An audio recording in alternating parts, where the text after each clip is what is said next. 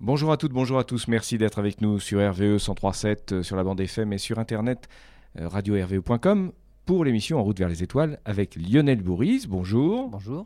Alors, nous allons parler d'un sujet fort passionnant aujourd'hui. D'ailleurs, toutes les semaines, nous avons des sujets passionnants. Enfin, j'espère que vous les prenez comme tels. Nous allons parler de la, de la vie dans l'univers. Et oui, cette semaine, ça va être la vie dans l'univers. Alors, on va voir, euh, on va faire un, point sur ce qu'est la vie déjà, euh, quelles sont les conditions pour qu'il y ait la vie et où on peut la trouver.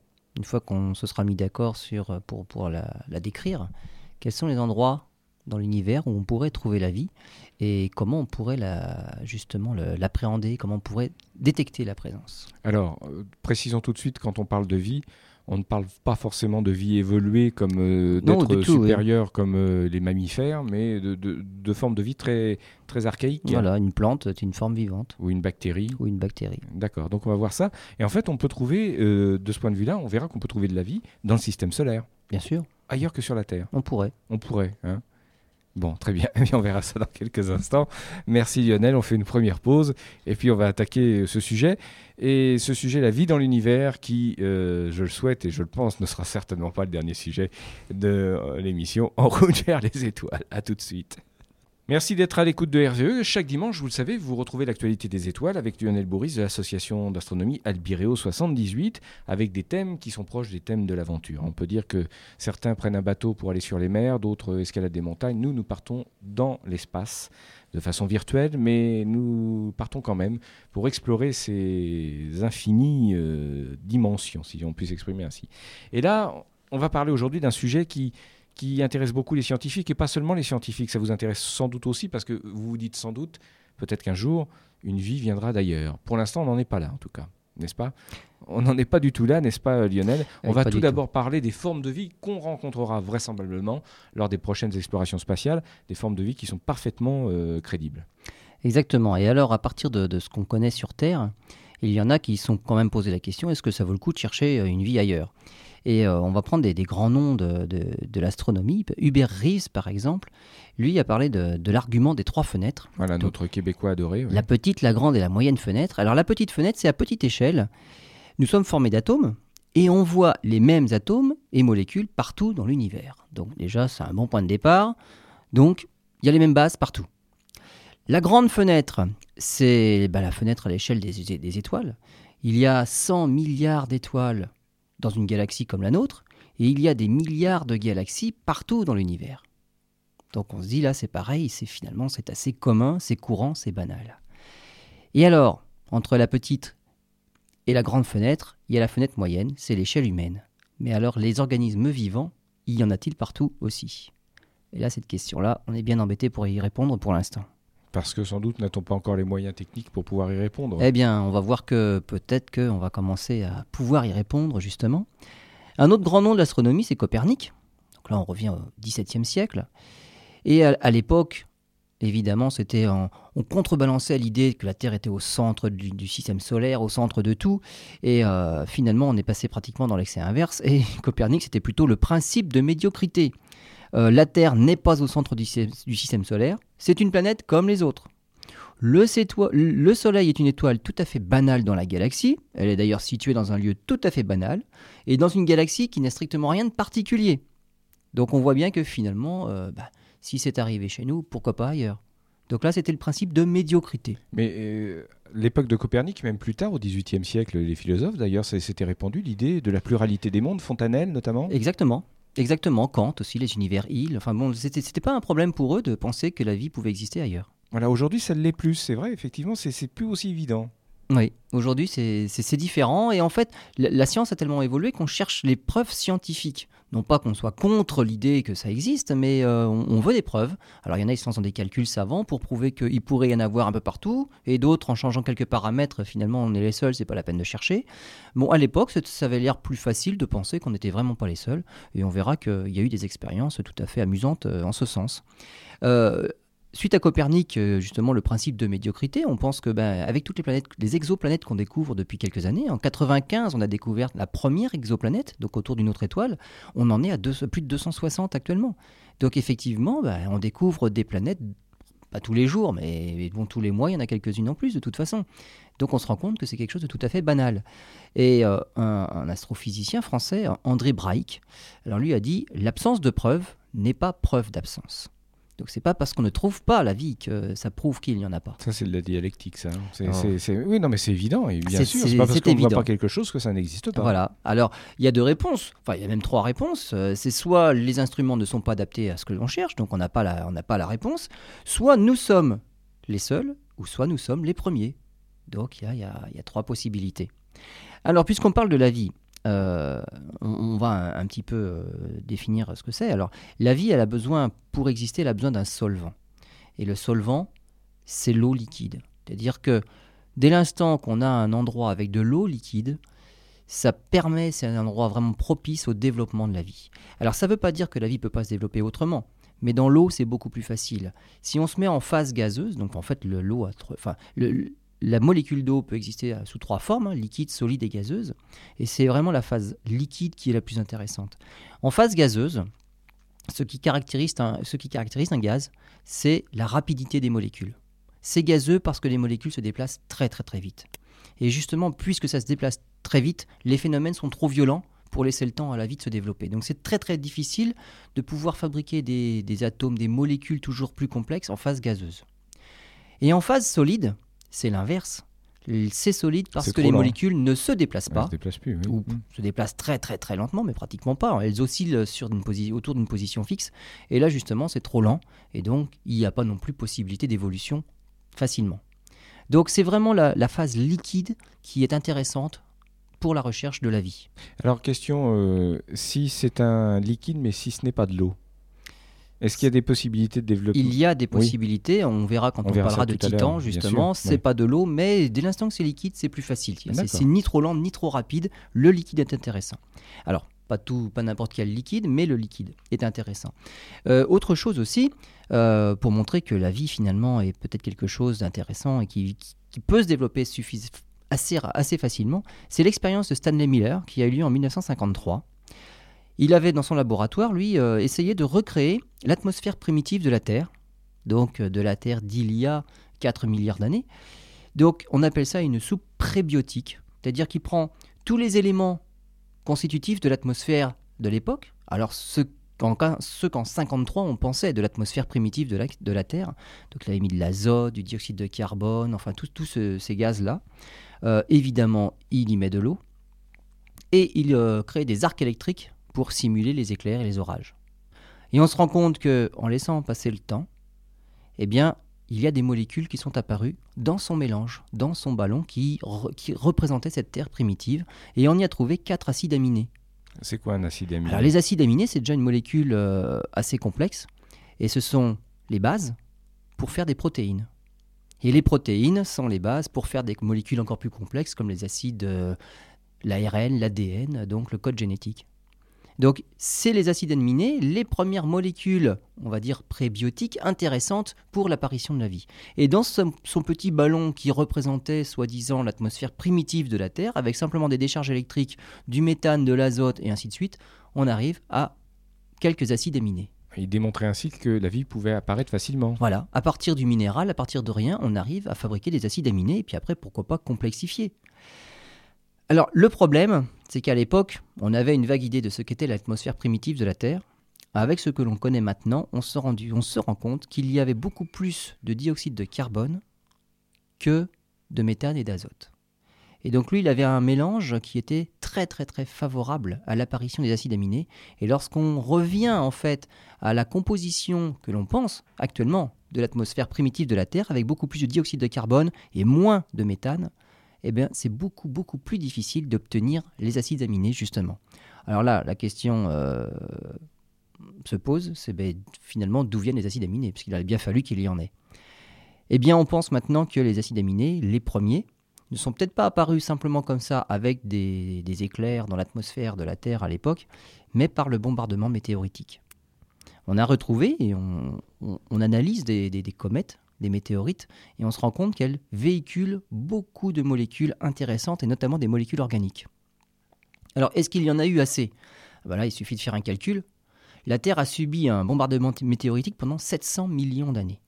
Donc peu après la formation, euh, les planètes ont un petit peu changé de place, il y a eu un petit jeu de quilles, et les planètes les plus lointaines de notre système solaire ont percuté justement un nuage de noyaux cométaires qui se sont bah, déversés vers le centre du système solaire, et on en a pris. La Lune en a pris, la Terre en a pris, et c'est ce qui fait tous les cratères que l'on voit actuellement sur la Lune, sur Mercure. Euh, la Terre en en voit moins, parce qu'avec euh, toute la géologie active de la Terre, ça érode un petit peu et on se rend moins compte des cratères. Mais donc la Terre, pendant 700 millions d'années, a subi ce bombardement météoritique. Et donc, en calculant un petit peu, on se rend compte qu'il y a eu à peu près 5 milliards de milliards de tonnes de matière qui se sont dirigées vers la Terre. Tout, hein. n'a pas atteint la Terre. Oui, bien on sûr. est bien d'accord. Donc dans l'atmosphère, il y en a quand même pas mal qui ont été désagrégés. Mais on imagine que seulement 20% de ce qui tombe touche le sol. Et parmi ces 20%-là, seulement 2,5% est du carbone organique. Et bien avec simplement cette petite quantité-là, ça représente une couche de carbone organique de 40 mètres d'épaisseur sur toute la Terre. Donc c'est largement c'est assez Largement assez. largement assez pour apporter justement bah, cette petite étincelle, ce- cet élan qui a initié et qui a initialisé, on va dire, le développement de la vie ultérieure. Ce qui veut dire que s'il n'y avait pas eu ce bombardement météoritique, il n'y aurait pas eu de vie sur Terre. En Peut-être tout beaucoup cas, plus difficilement. Plus difficilement. Alors c'est une hypothèse. C'est une C'est hypothèse. une hypothèse, mais avec ce bombardement météoritique-là qui a duré 700 millions d'années, eh ben, ça a lancé. On, on- on peut l'expliquer rien qu'avec ça. D'accord, mais ce que je veux dire, je, je veux en revenir à l'expérience de Stanley Miller dont vous parliez il y a quelques instants. On peut très bien concevoir que sur un- une planète, les conditions soient aussi euh, favorables que, que l'étaient euh, Ah, celles mais de- tout à fait. Tout à fait, avec Tout peu, à fait. peu de gaz carbonique. et- Avec peu de gaz carbonique, Voilà. avec plus de méthane que de gaz carbonique, euh, c'est ce qui se passe sur Titan actuellement. D'accord, donc pour résumer, l'expérience de Stanley Miller, pour le nommer, pour bien le nommer, ne, fait mont- ne montre en fait qu'il y a une pluralité de causes, de, de possibilités de la vie. Exactement. C'est surtout Ah comme oui, ça là, oui, faut le tout voir. à fait. L'appa- L'apparition de la vie, finalement, semble euh, bah, presque évidente. C'est-à-dire que quand les, certaines conditions sont réunies, et finalement les conditions n'ont pas, pas à être si draconiennes que ça, la vie apparaît. Alors, quand on dit la vie, on dit les acides aminés, on n'en est pas encore à la vie. hein. Les acides aminés, après, il faut fabriquer des molécules toujours plus complexes, réussir à faire une cellule, et à ce moment-là, on peut commencer à parler de la vie. Avec un acide aminé, on ne peut pas quand même euh, dire que c'est la vie qui existe. Voilà, disons que c'est une brique qui permet à la vie Voilà. d'avancer. C'est une brique essentielle, essentiel. mais pas suffisante. Très bien, on va faire une première pause et puis on va maintenant, euh, dans la prochaine partie, eh bien s'intéresser aux différentes catégories d'organismes. A tout de suite. Vous êtes sur RVE, nous sommes dimanche et donc euh, comme chaque dimanche, eh bien nous abordons la vie des étoiles, la vie de l'univers. Le thème est bien choisi puisqu'il s'agit aujourd'hui en l'occurrence de la vie dans l'univers. Il y a quelques instants, Lionel nous parlait euh, du contexte, en tout cas des, essais qui avaient été faits pour euh, étudier l'apparition de la vie. On sait qu'il faut certaines conditions qui se reproduisent assez couramment, je dirais, dans l'univers. Maintenant, on va étudier les différentes catégories d'organismes euh, qui, qui émergent avec la vie, avec l'apparition de la vie. Bah oui, pour, alors pourquoi on s'intéresse à ça Parce qu'on vient de parler justement du bombardement météoritique et que les météorites ont apporté ce carbone organique nécessaire à l'émergence, à l'apparition de la vie. Puisque les météorites se promènent partout dans le système solaire et qu'elles ont percuté absolument tous les astres du système solaire, bah peut-être qu'on peut les trouver ailleurs aussi, ce, car- ce carbone organique, et peut-être qu'il a évolué vers bah, des- sortes de des formes de vie différentes de celles qu'on trouve sur Terre, mais pourquoi pas ailleurs. Donc on, on va voir justement ces, ces conditions extrêmes euh, que certaines, euh, certains organismes vivants sont capables de supporter. Alors, dans les- chez les organismes vivants, il y a plusieurs euh, catégories. Il y a des organismes qui ont des conditions de vie, on va dire, assez, assez, spéciales. Et dès que les conditions environnementales font que ça les fait dépasser leurs limites, ils se mettent en sommeil. Elle ne meurt pas, hein, il ne meurt Non, pas. voilà, ils ne meurent pas, ils se mettent en sommeil. Et ils restent en sommeil jusqu'à temps que les conditions re- redeviennent normales pour eux. Normal pour eux, ça ne veut pas dire normal pour d'autres. hein. Donc ch- chacun, on va dire. On est bien d'accord. On va, on va voir euh, justement l'intervalle euh, dans lesquels ils peuvent vivre. Il y a d'autres organismes qui, eux, dès que les conditions dépassent leurs limites, peuvent résister. Alors pas un temps indéfini, mais ils peuvent résister un petit peu en attendant que les conditions reviennent normales. Et puis il y en a d'autres qui vivent en permanence dans des conditions extrêmes, enfin en tout cas par rapport à nous. Alors de quelles conditions parle-t-on? Alors les premières conditions euh, dont on parle, c'est les conditions d'acidité. Précisément, Alors, l'acidité, c'est alors c'est c'est mesuré par, euh, par un, petit, euh, un petit paramètre qu'on appelle le pH. Et le pH, en fait, ça mesure la concentration d'un certain atome, l'atome H+. Et plus la concentration, plus le pH est faible, plus c'est acide. C'est-à-dire, vous prenez le, pH, alors le pH neutre, c'est 7, et le pH varie de 0 à 14. Donc c'est un nombre qui peut varier de 0 à 14 simplement, et le neutre, c'est 7. Donc de l'eau normale, euh, c'est 7. Un- mais plus c'est petit, plus c'est acide. On va, trouver du citron, c'est du pH 2. Euh, vous allez dans des lacs d'acide sulfurique euh, volcanique et on peut trouver un pH de 0,4, 0,3. euh, donc là, c'est vraiment, c'est proche de 0 même, c'est très très très acide. Et à l'inverse, euh, tout ce qui est euh, euh, alcalin, au-dessus du pH 7, on appelle ça alcalin, comme de la soude. Et on peut arriver à des pH 12, 13, 14, c'est donc le- plus fort.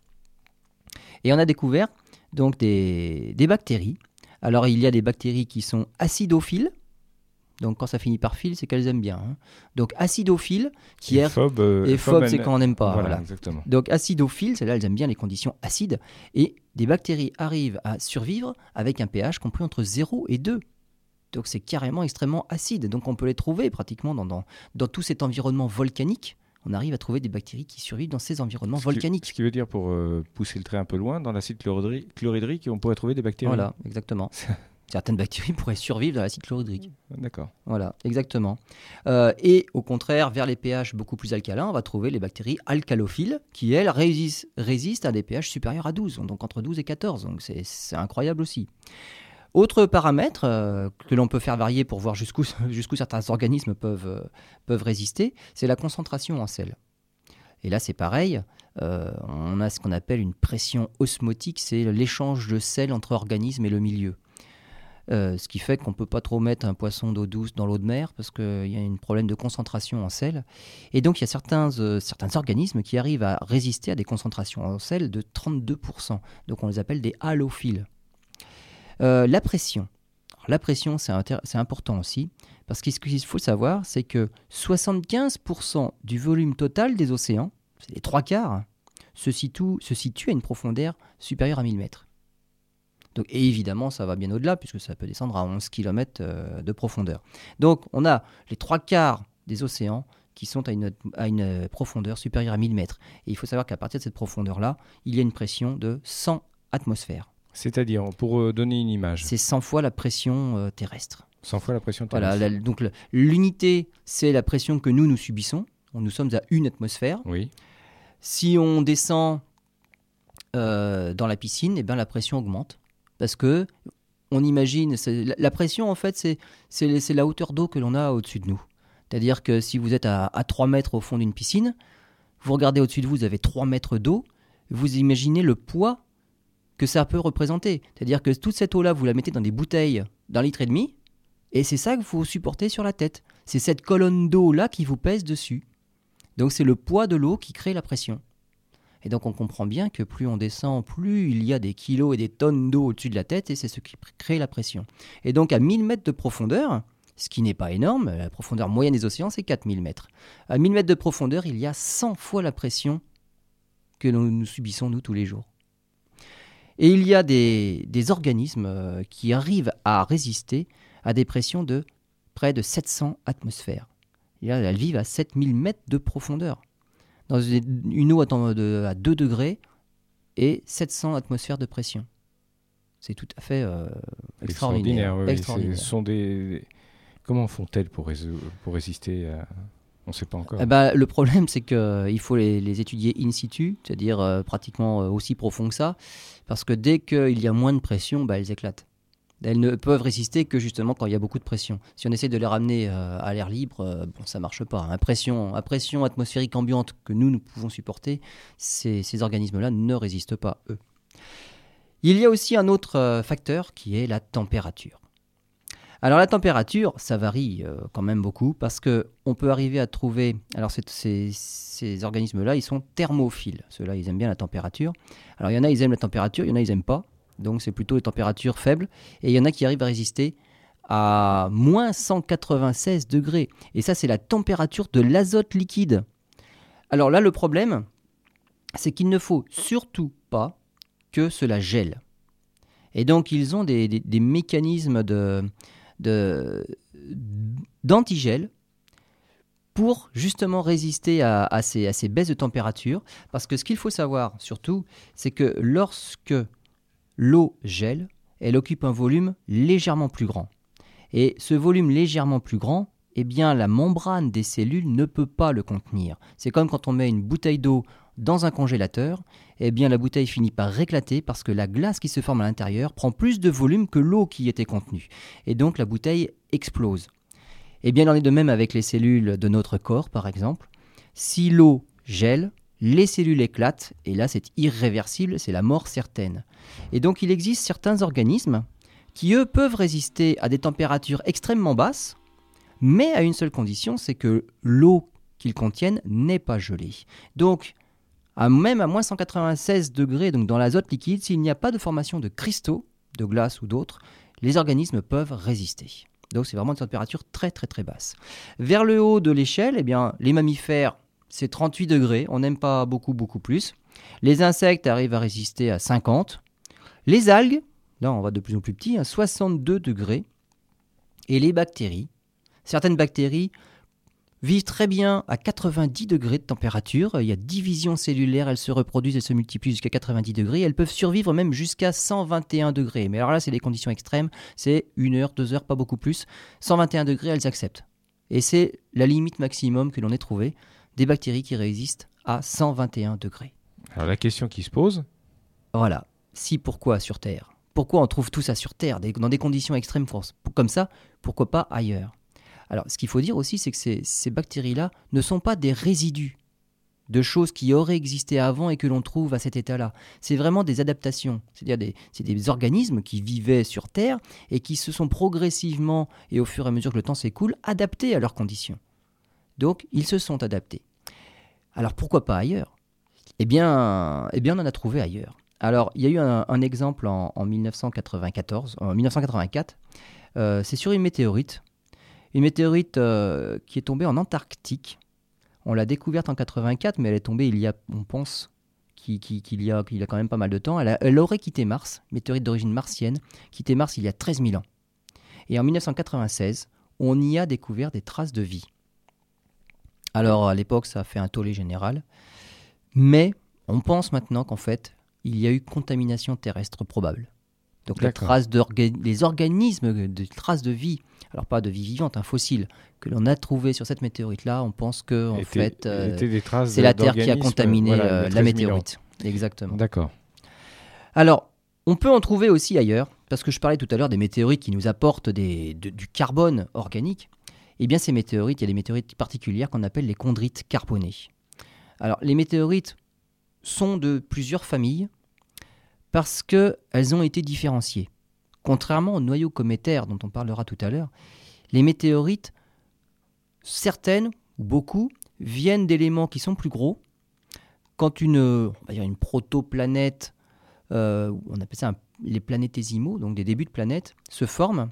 Avec la chaleur, les éléments les plus lourds se retrouvent au centre, c'est-à-dire qu'ils migrent vers le noyau de l'astre en question et finalement il reste au niveau de la croûte les éléments les plus légers. Et lorsqu'à l'occasion de, de, collisions avec d'autres euh, d'autres astres, d'autres astéroïdes, tout ça vole en éclats, mais finalement les débris de ce gros morceau qui avait commencé à se former eh bien, ne sont pas homogènes. Il y en a qui viennent de la croûte, donc fait essentiellement d'éléments légers, et d'autres qui vont venir bah, du noyau, fait d'éléments lourds. Et donc on va se retrouver avec des météorites comme ça qu'on va pouvoir répartir en différentes catégories, bah, suivant l'endroit d'où elles venaient à l'origine de ce, cette presque planète qui n'a pas réussi à se former. Et donc les, chondrites carbonées viennent euh, de la partie externe de la ceinture d'astéroïdes. Et par exemple, sur une, une célèbre météorite qu'on appelle la météorite de Murchison, on y a découvert 70 acides aminés différents, dont 8 font partie des 20 utilisés, utilisés par la vie. Donc là, il n'y a, plus vraiment de doute avec ce, ce dont on parlait tout à l'heure. Voilà, les acides aminés, c'est Voilà, pas simplement arrivent, du euh, carbone organique, hein, c'est ouais, pas, ouais, du carbone tout seul ou euh, du, du dioxyde de carbone, c'est carrément des acides ami- aminés tout faits qui arrivent, qui, qui se promènent sur les météorites. Et là, il y en a 70 différents, 8 intéressants pour la vie sur Terre. Très bien, on va faire une pause. La question qu'on peut se poser aussi, mais d'où viennent-ils? Hein, euh, Puisqu'ils sont sur ces météorites et, comment euh, se sont-ils créés? Ça, c'est aussi une question. C'est un peu le principe de la poupée russe. Il y a toujours une. Euh, puisque Stanley Miller a montré qu'on pouvait facilement avoir des acides aminés dans, certaines conditions, et eh ben, dans la soupe primitive, on va dire, du nuage dans lequel s'est formé le, système solaire, et eh bien avec le rayonnement du soleil, avec les conditions qui y régnaient, finalement, on a réussi à faire des acides aminés facilement. Très bien, dans quelques instants, on va revenir, on va continuer ce, voyage et on va rester dans le système solaire. On va s'intéresser aux astres. À tout de suite. Vous êtes sur RVE dans l'émission En route vers les étoiles avec Lionel Bourris de l'association d'astronomie Albireo 78. Vous pouvez nous écouter bien sûr sur les 103.7 de la bande FM, dans le sud Yvelines, dans une partie de l'Essonne, également dans une partie de l'Eure-et-Loire. Et puis aussi, si vous êtes ailleurs, vous le savez puisque vous nous écoutez euh, avec ce moyen, sur Internet au www.radio-rve.com. Voilà, on vous a tout dit. Maintenant, on va revenir à notre quête de la vie. Nous en étions à parler de météorites très particulières, chondrites carbonées. Voilà, j'avais du mal à le prononcer, merci. Comme leur, nom l'indique, il y a du carbone dessus, les chondrites carbonées. Alors, si nous allions maintenant euh, voir ce qui se passe un peu dans le système solaire. Bah oui, puisque ces chondrites carbonées là, voyagent partout dans le système solaire, euh, pendant 700 millions d'années, il y a eu bombardement météoritique absolument partout, eh bien les acides aminés qu'elles contiennent ont pu être disséminés absolument partout dans le système solaire. Alors, quels sont les astres intéressants?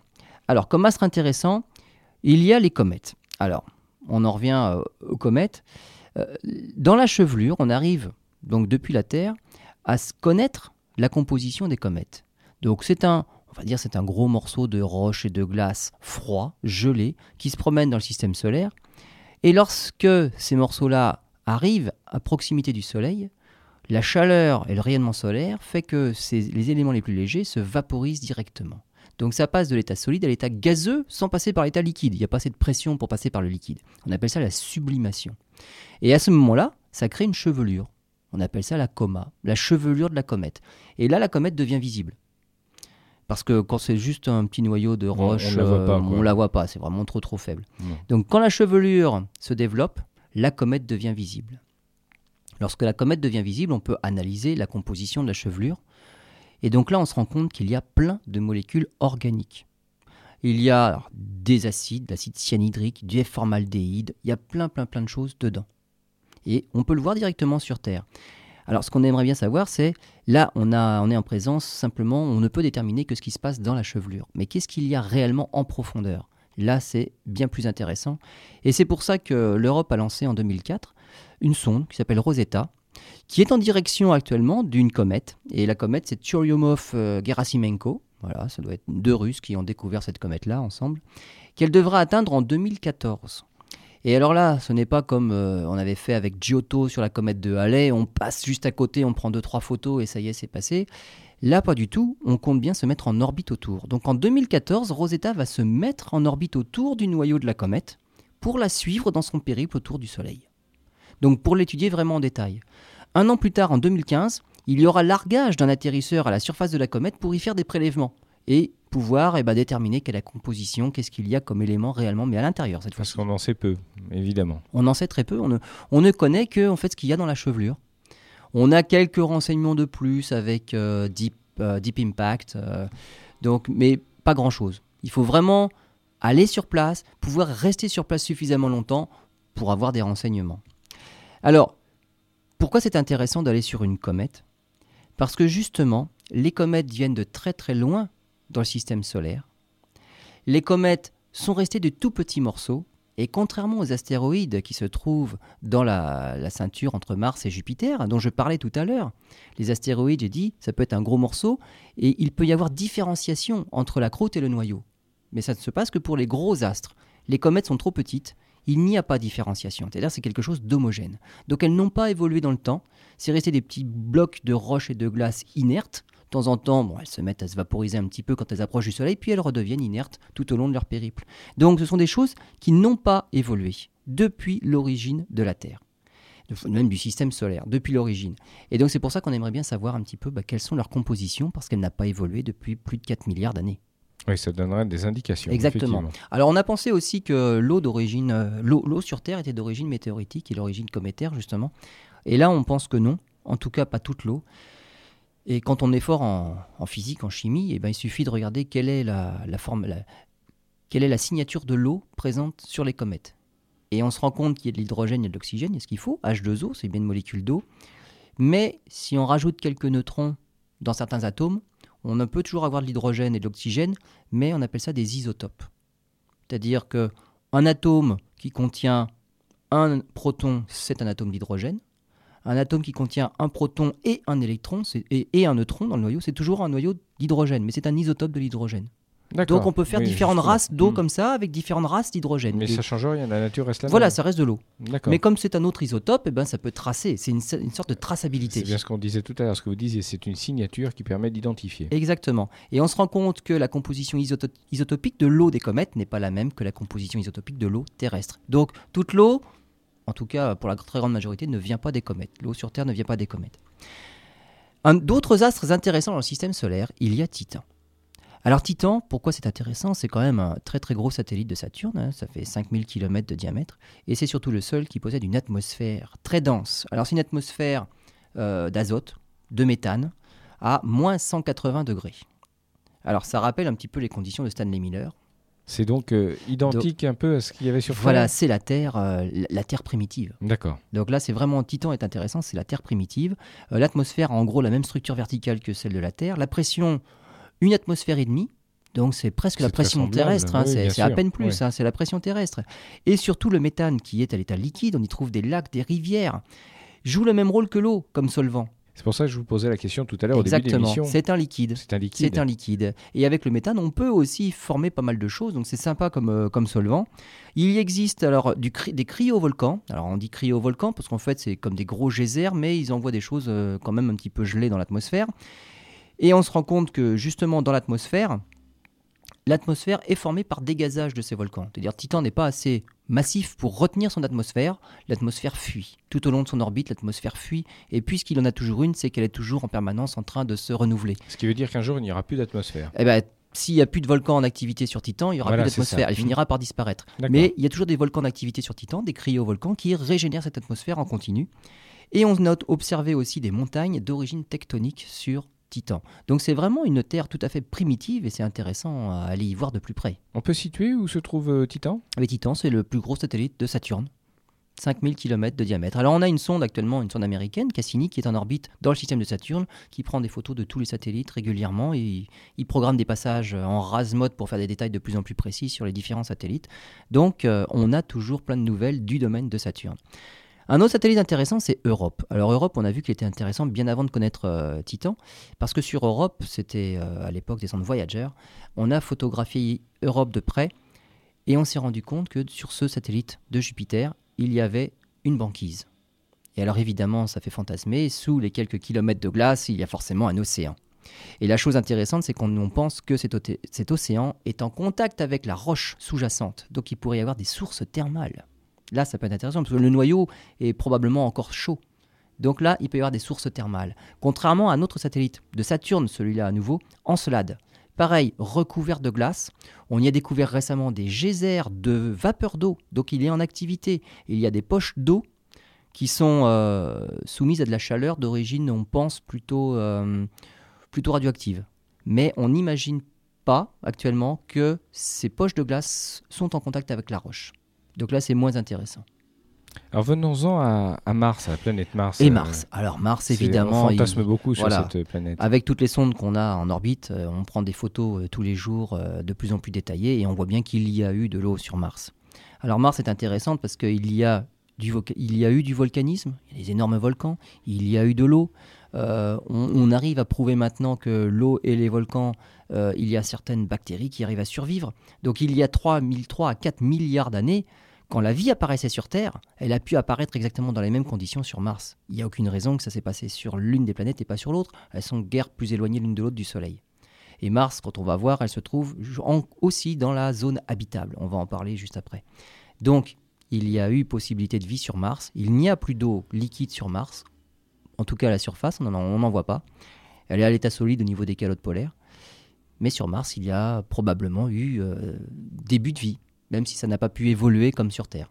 Donc effectivement, on a la probabilité de trouver dans les prochaines euh, missions euh, d'exploration des, des traces de vie, des bactéries, des... Exactement. mais pas des martiens, des... Non, on ne trouvera verts. pas des petits bonhommes verts, je pense pas. Alors je parlais justement avec Mars des zones habitables, parce qu'en fait une planète, pour qu'elle soit propice à l'apparition de la vie, il ne faut pas qu'elle soit n'importe où dans l'environnement de son étoile.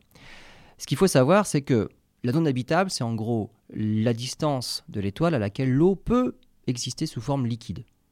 Alors il y a plusieurs paramètres qui permettent de garder de l'eau sous forme liquide. Il y a la température et il y a la pression. C'est-à-dire que sur la Terre primitive, la pression était telle que l'eau pouvait être à l'état liquide à 260 degrés. Bon, aujourd'hui, on ne peut plus garder de l'eau à 260 degrés liquide avec la pression de une atmosphère. Mais la zone habitable correspond à peu près à l'endroit où se trouve la Terre, forcément, puisque nous y sommes. L'insolation, c'est-à-dire c'est le rayonnement émis par le Soleil, correspond à peu près à 1370 watts par mètre carré. Si on va au niveau de Vénus, l'insolation est deux fois supérieure, Donc, ce qui explique aussi peut-être l'effet de serre là-bas. exactement. Et si on va du côté de Mars, l'insolation est moitié moins forte que sur Terre. Et c'est encore, euh, c'est encore vivable. C'est encore vivable, mais euh, l'insolation est quand même beaucoup plus faible. Il n'y a plus d'eau liquide parce qu'il n'y a plus de pression. Il y a une atmosphère très très raréfiée. On va faire, on va faire, si vous me le permettez, une pause et puis on va revenir tout de suite sur ce sujet parce que on sait, euh, on est tous très intéressés par, euh, par la planète Mars. Euh, forcément, on considère que c'est un peu la, la planète sœur de la Terre. À tout de suite. Vous êtes toujours sur RVE dans l'émission En route vers les étoiles. Alors, il y a quelques instants, nous étions sur Mars et on était en train d'étudier la- l'insolation, le comparer l'insolation sur Mars par rapport à celle de la Terre et par rapport à celle de Vénus. Voilà. Bon, il se trouve que ça explique que Mars se trouve encore dans la dans la dans la Mars est dans la limite supérieure, à peu près. Euh, sur Terre, alors jusqu'où on pourrait aller? Euh, Une insolation, si l'insolation du Soleil augmentait de 16%, avec une insolation 16% supérieure à ce qu'elle l'est actuellement, la température de la Terre serait égale à 121 degrés. Alors, on n'a pas pris 121 degrés au hasard. Tout à l'heure, on a parlé, c'est la bactérie, c'est la température maximum à laquelle la bactérie pouvait résister. 121 degrés. C'est 16% de plus. Euh, ce qui correspondrait à un rapprochement de 7% du Soleil. Et donc on pense que la limite inférieure de la zone habitable se situe entre 0,6 et 0,8, 0,9 distance Terre-Soleil actuellement. Donc en gros 112 millions de kilomètres. On est à 150 millions. Jusqu'à 112 millions de kilomètres, il y aurait encore de la vie sur Terre. oui, Il n'y aurait pas nous. il n'y aurait pas nous, on n'y aurait- serait non. plus. hein, on est Nous bien non, mais hein. euh, là je Voilà. parle de bactéries là. de hein. bactéries. Ah oui, voilà. ça, on Mais est de dans la les vie- conditions la vie extrêmes. évoluée, non, Non, ce n'est pas possible. Non, non. Et donc ça correspond à Vénus il y a à peu près euh, un milliard d'années. La limite supérieure, elle, dépend d'un autre facteur, c'est le dioxyde de carbone. Justement, on en parle pour l'effet de serre, et c'est justement ça. Le dioxyde de carbone, il est continu- continuellement émis par les volcans. Et ce qu'il faut savoir, c'est qu'en présence d'eau, il précipite. Il forme un précipité, c'est-à-dire que l'atmosphère se nettoie, et ça forme des cristaux de carbonate. Donc, il faut les deux, pour que l'atmosphère soit nettoyée du dioxyde de carbone, il faut de l'eau pour justement précipiter ce dioxyde de carbone en carbonate. On imagine si on est un petit peu plus loin. Donc on cherche la limite supérieure là. La Terre va un petit peu plus loin. L'eau gèle. Mais si l'eau gèle, les carbonates ne peuvent plus se former puisqu'il faut de l'eau liquide. Oui, bien sûr. Donc le dioxyde de carbone s'accumule dans l'atmosphère. Oui. Mais puisqu'il s'accumule, ça crée un effet de serre, la température augmente, ça refait fondre la glace. Donc l'eau redevient liquide, et ça peut à nouveau précipiter le dioxyde de carbone en carbonate. Mais du coup, là, on va dire, l'équilibre se fait à un, à un endroit différent, il y a quand même plus de dioxyde de carbone dans l'atmosphère, mais l'eau redevient liquide. Donc ça marche encore. Il existe un endroit, si on va trop loin, où, quelle que soit la quantité de dioxyde de carbone dans l'atmosphère, quel que soit l'effet de serre produit, la température ne sera jamais suffisante pour faire fondre la glace. Donc c'est ça la limite supérieure à laquelle il ne faut pas aller. Et on pense que la limite supérieure, là, eh ben, c'est en gros euh, à 2-3 fois l'unité astronomique, donc la distance Terre-Soleil. Alors Mars est dedans. Mars est à 220 millions de kilo- 225 millions de kilomètres. Mars, elle est dans la zone habitable. Et alors, on pense que justement, lorsqu'il y avait de l'eau sur Mars, il y avait toutes les conditions réunies, comme on le disait tout à l'heure, pour que la vie commence à s'y développer. Mais Mars est trop loin. Mars n'a pas, est trop petite. Elle n'a pas réussi à garder cette atmosphère suffisamment dense. Et l'atmosphère n'a pas pu créer suffisamment de pression pour garder l'eau liquide à la surface. C'est-à-dire que si la planète avait été plus, plus importante, Voilà. Si la planète avait été plus massive, plus massive, elle aurait pu garder une atmosphère plus dense et avec une pression supérieure aurait pu garder de l'eau liquide à la surface plus longtemps. Là, c'est la Mars est presque deux fois plus petite que la Terre. Et on en revient à Titan, ça se situe où? Puisqu'on parlait tout à l'heure de Titan et de cette atmosphère qui, ressemble fortement à l'atmosphère primitive de la Terre. Mais Titan, c'est grâce à ces cryovolcans en fait. Et pourquoi les volcans sont toujours en activité sur Titan? Simplement, c'est à cause des forces de marée créées par la planète Saturne elle-même qui déforment le satellite. Et donc, il est complètement malaxé. Il y a des fissures partout à la surface. Et par les fissures s'échappe eh ben, ce qui vient de l'intérieur du satellite. Et donc, il y a des cryovolcans, des geysers en permanence. Mars, c'est différent. Mars n'est pas déformé par les, effets de marée dus au Soleil. c'est une planète plus morte. Voilà, ce que je voulais dire, c'est que Titan ne se situe pas justement dans cette bande permettant l'apparition de la vie Non, pas, pas la bande. La, zone habitable, ça correspond plutôt à l'eau liquide, mais par rapport à l'étoile. Titan est beaucoup, beaucoup trop loin. Un milliard et demi de kilomètres, là, on dépasse les, les, 225 millions de kilomètres. C'est un cas particulier, c'est vraiment à cause de la présence de Saturne. On a parlé de la zone habitable, donc une petite euh, fourchette, euh, en gros euh, là où se trouve la Terre. Il y a aussi les planètes habitables, parce que c'est pas parce qu'une planète se trouve dans la zone habitable qu'elle devient habitable. Alors là, il y a des conditions aussi pour une planète, et donc ça dépend de sa masse, essentiellement. Euh, il ne faut pas que la planète soit trop petite, on vient de le voir pour Mars. Si, elle est trop petite, pas assez d'atmosphère. Il ne faut pas non plus que la planète soit trop grosse. C'est-à-dire, on pense que la limite supérieure, c'est 8 fois la masse de la Terre. Au-delà de cette masse-là, donc là, on, devient vraiment une très grosse planète, l'atmosphère est tellement, tellement dense qu'on arrive à piéger même les, les, molécules, les atomes les plus petits, les plus légers, qui, qui filent le plus vite, comme l'hydrogène et l'hélium. Mais quand on a une atmosphère riche en hydrogène et en hélium, ça empêche la présence d'eau liquide.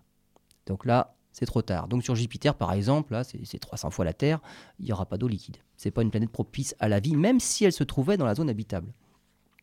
Alors avec toutes les, les exoplanètes, les planètes extrasolaires que l'on trouve actuellement, là, on en a plus de 260, ce que l'on cherche, c'est les signatures biologiques. On appelle ça les biosignatures.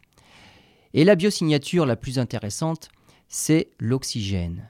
Pourquoi? Parce que l'oxygène est dégagé par photosynthèse.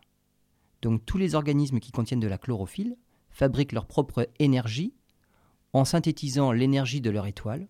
Donc tout ce qui est vert, c'est de la photosynthèse, c'est de la chlorophylle. Et donc il y a dégagement d'oxygène. Et quand on fait le spectre de la planète, eh ben, on peut déceler les traces d'oxygène. Et présence d'oxygène est synonyme de présence de plantes photosynthétiques et surtout présence d'eau à la surface.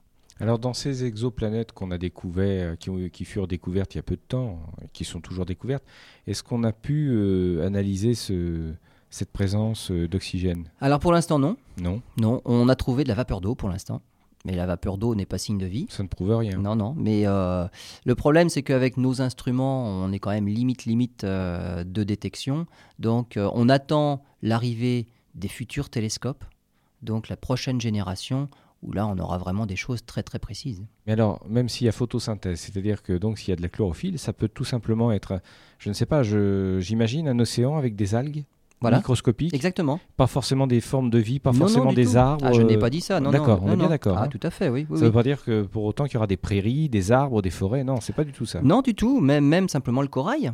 Le corail euh, que nous avons sur Terre dans nos, dans nos barrières de corail est une, une association entre justement un petit, ben, le corail et une petite algue. Donc il y a photosynthèse. Et euh, c'est un, on va dire, c'est vraiment quelque chose qui produit de l'oxygène. quoi. C'est 40% de la production d'oxygène sur Terre vient du corail. Donc c'est quelque chose d'extrêmement fragile. En plus, le corail, il faut en prendre soin. Euh, un ou deux degrés de température d'eau supplémentaire et tout le corail meurt. Donc c'est quelque chose d'extrêmement fragile.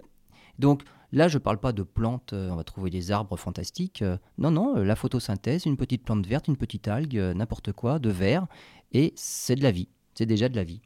Alors avec tout ça, eh ben, il, y a, il, y a, un Italien, Enrico Fermi, qui a dit, mais alors, il y a des milliards d'étoiles dans les galaxies, des milliards de planètes sûrement dans les galaxies, et puis, surtout, il y a des milliards de galaxies partout.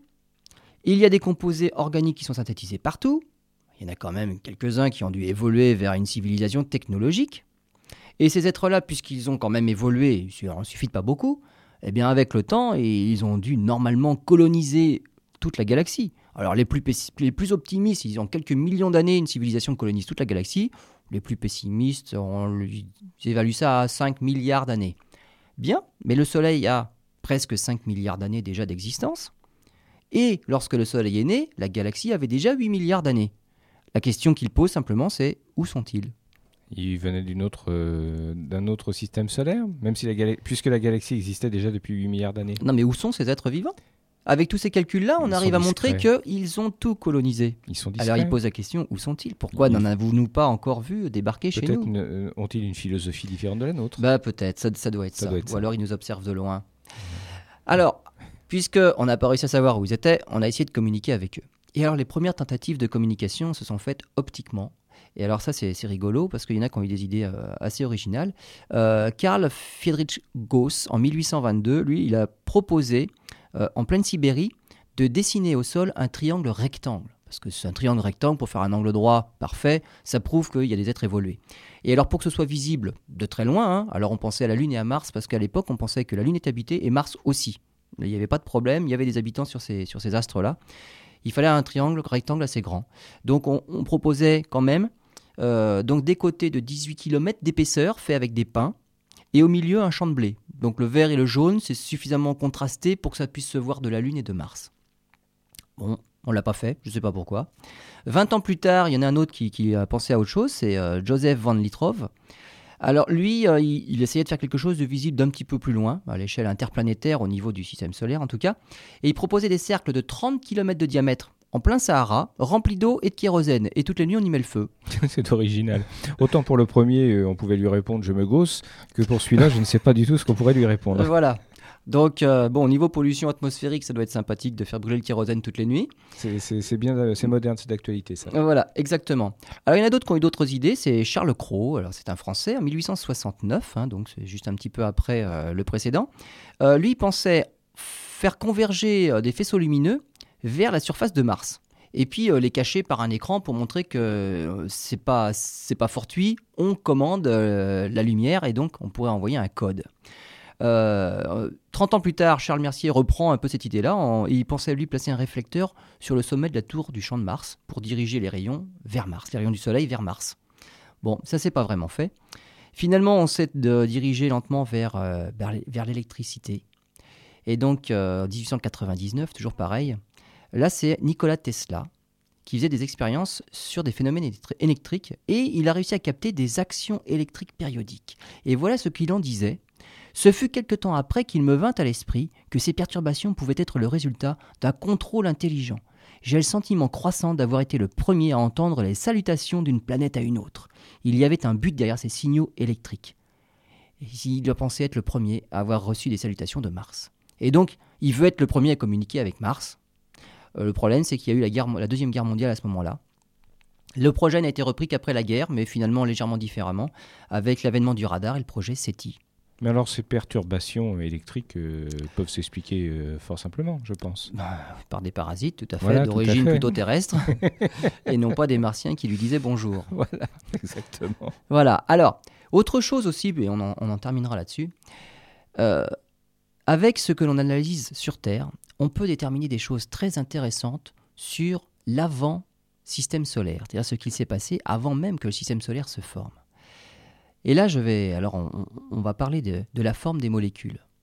Les molécules, quand on prend des, des- des atomes et qu'on forme des molécules, ils peuvent se former de façon différente, par exemple comme une main droite et une main gauche. C'est-à-dire que pour une main, on prend une main, on prend des doigts, mais finalement, on a deux façons de faire une main avec le pouce à droite ou le pouce à gauche. hein. Donc pour ceux qui savent toujours pas, euh, la main gauche, c'est celle qui a le pouce à droite. Voilà, et inversement d'ailleurs. Et donc les molécules peuvent s'assembler comme ça, de plusieurs façons différentes, des molécules gauches et des molécules droites. Et il s'avère que quand on fait des expériences dans le laboratoire, on a une répartition à peu près égale de molécules gauches et de molécules droites. Or, ce qui se passe, c'est que sur Terre, c'est pas du tout le cas. Sur Terre, on a pratiquement que des molécules gauches. Alors, c'est pratique parce que pour assembler des molécules et faire des êtres toujours plus compliqués, il vaut mieux que ce soit comme ça finalement. Quand on se dit bonjour le matin, vous voyez bien qu'on serre toujours la même main, la main droite. Euh, finalement, s'il y en a un qui tend la main droite et l'autre la main gauche, ça marche pas. On n'arrive pas à serrer la main correctement. Donc qu'il y ait que des molécules plutôt gauches sur Terre, c'est un avantage. Maintenant, on se dit mais pourquoi sur Terre il y a surtout des molécules gauches alors que, que dans les expériences on trouve à peu près à égalité des molécules gauches et des molécules droites? Ça veut dire qu'il y a eu un phénomène qui a favorisé justement l'émergence d'un certain type de molécules. Et les phénomènes qui peuvent faire ça sont soit des enzymes, on pense qu'il n'y avait pas d'enzymes quand même euh, au, moment de la formation du système solaire, soit un rayonnement polarisé. Et donc une lumière particulière peut induire justement la forme des molécules. Et maintenant la conclusion, c'est que lorsque la supernova qui a engendré notre système solaire a explosé, elle a ensemencé tout notre système solaire avec les atomes de cuivre, de fer, d'uranium qu'on trouve sur Terre. Et le reste de la supernova, l'étoile à neutrons, a le rayonnement de l'étoile à neutrons était polarisé et lui, il a forcé les molécules à avoir un certain sens. On ne trouve que des molécules gauches sur Terre. Très bien, donc un signe de la vie. Exactement. Eh bien, merci Lionel. On va se quitter sur euh, cette conclusion fort intéressante. Merci beaucoup. Euh, on rappelle l'adresse euh, du site de l'association. Eh bien oui, vous pouvez nous retrouver au www.albireo78.com. Très bien, puis on se retrouve la semaine prochaine pour de, de nouvelles aventures. Merci, bon dimanche, à bientôt.